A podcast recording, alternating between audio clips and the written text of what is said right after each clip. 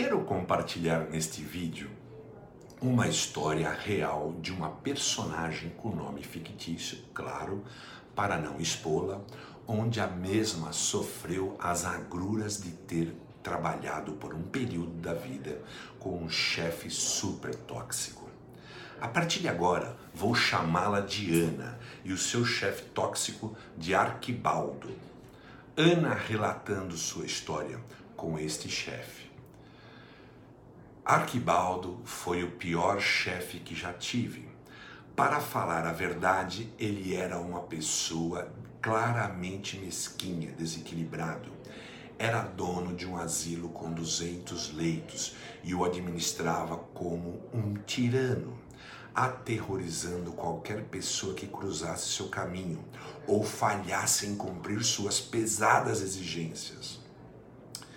Certa manhã, cheguei ao trabalho e encontrei as gavetas da escrivaninha da recepcionista viradas de cabeça para baixo, com as coisas jogadas por cima da mesa. E a qualquer momento a recepcionista teria de lidar com visitantes.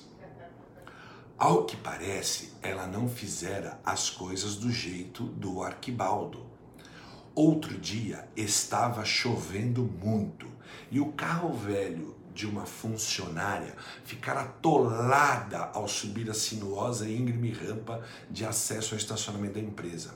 Arquibaldo entrou correndo pelo saguão, gritando.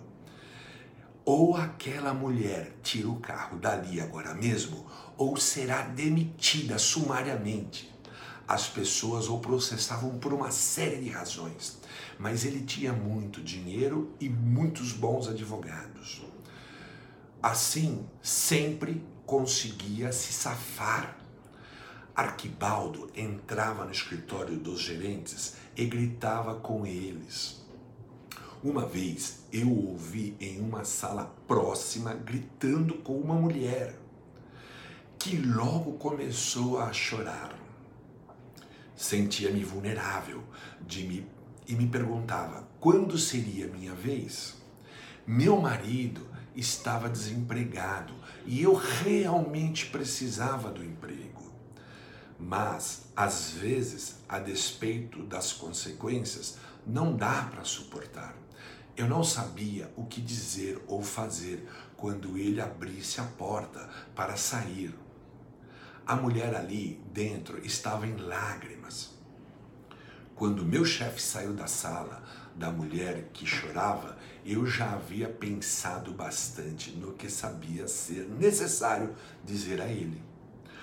Ao se aproximar de minha mesa, olhei para ele e disse em tom de voz calmo, mas firme: Se algum dia você gritar comigo desse jeito, saio daqui imediatamente. Ele apenas ouviu e seguiu em frente. Meu chefe não me admitiu e nunca mais gritou comigo. Em vez disso, à medida que o tempo passou, ele me ensinou importantes habilidades administrativas e me promoveu como sua assistente. Seu modo de pensar era estranho. Ele tinha um ditado: se o peixe fede na cabeça, fede no rabo também. Mal consegui acreditar quando ouvi dizendo isso, pois o sentido era que, se o chefe de uma empresa cheira mal, o mau cheiro contamina até os funcionários, nas posições mais simples ele não conseguia enxergar o fato óbvio para todos os outros de que estava descrevendo a si mesmo, a si próprio. Na época, eu estava passando por uma crise espiritual por causa da situação de nossa família e da condição de trabalho. Com o tempo, porém, minha fé foi renovada e parte disso se deve à determinação de não transmitir aos outros de maneira nenhuma a péssima atitude de meu chefe. Ele havia me colocado bem perto de sua sala, como a segunda pessoa na fila da cabeça fedida. decidi nunca transmitir nenhum pouco do mau odor. Até certo ponto, eu podia contrariar o ditado de que, se a cabeça fede, o cheiro vai descendo e passando pessoa por pessoa, até o final da cadeia. De maneira nenhuma eu passaria diante seu espírito egoísta e controlador para os enfermeiros daquela, daquele local. O pessoal da pastoral e as mulheres do setor de limpeza, que apenas tentavam chegar inteiros até o final do dia de trabalho. Nunca tive um chefe tão ruim quanto Arquibaldo. Dei sorte de ele gostar de mim por algum motivo.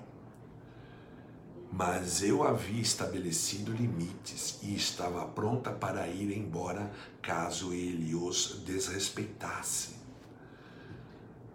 Então fica aqui essa história de Ana. Veja que ela pagou um preço muito caro por atuar algum tempo diretamente com um chefe tóxico. Todavia, ela se manteve firme no propósito de deixar a empresa se este crápula gritasse ou maltratasse ela. E quando teve oportunidade, saiu daquela empresa, onde o proprietário era um chefe asqueroso. Fica aqui a dica. Preste atenção, reflita sobre isso. Se você tem um chefe tóxico, o melhor que você faça é se livrar dele muito rapidamente, ok? Grande abraço.